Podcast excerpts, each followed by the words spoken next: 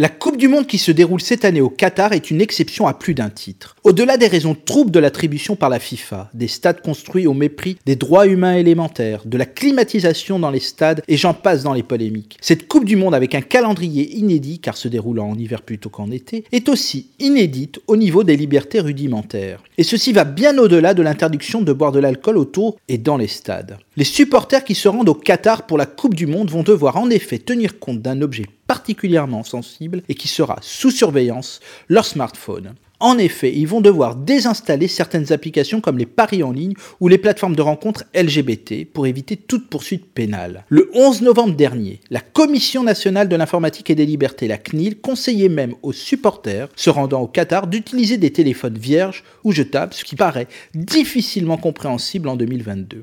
Alors qu'est-ce qu'il en est exactement? Les paris en ligne et les jeux d'argent sont interdits dans l'Émirat. Le contrevenant risque l'emprisonnement pour une durée n'excédant pas 3 mois et ou une amende n'excédant pas 3000 rials qatariens, environ 800 euros. Ainsi, un supporter qui parierait via son téléphone avant un match serait arrêté, même si les méthodes pour localiser le contrevenant restent obscures. Autre interdiction, les applications de rencontres LGBT comme Grindr, puisque l'homosexualité est illégale et réprimée au Qatar. Le plus grave, pour tout supporter qui se rendrait dans le pays, il devra obligatoirement télécharger deux applications. Celle officielle de la Coupe du Monde, Raya, qui va servir au contrôle des billets devant les stades, et l'application de suivi de Covid, Eteraz. Jamais un pays, une organisation n'a obligé à télécharger telle ou telle application pour quelque raison que ce soit.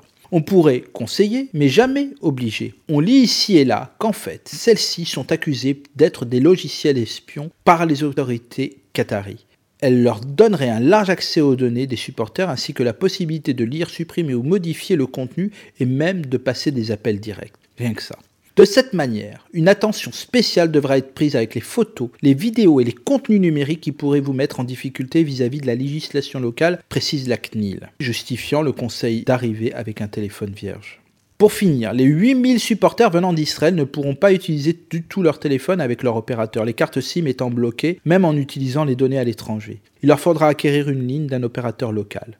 Étant fan de football, je regarderai les matchs de l'équipe de France, mais sans la passion habituelle d'une Coupe du Monde. Car pour moi, c'est une non-Coupe du Monde. À la semaine prochaine.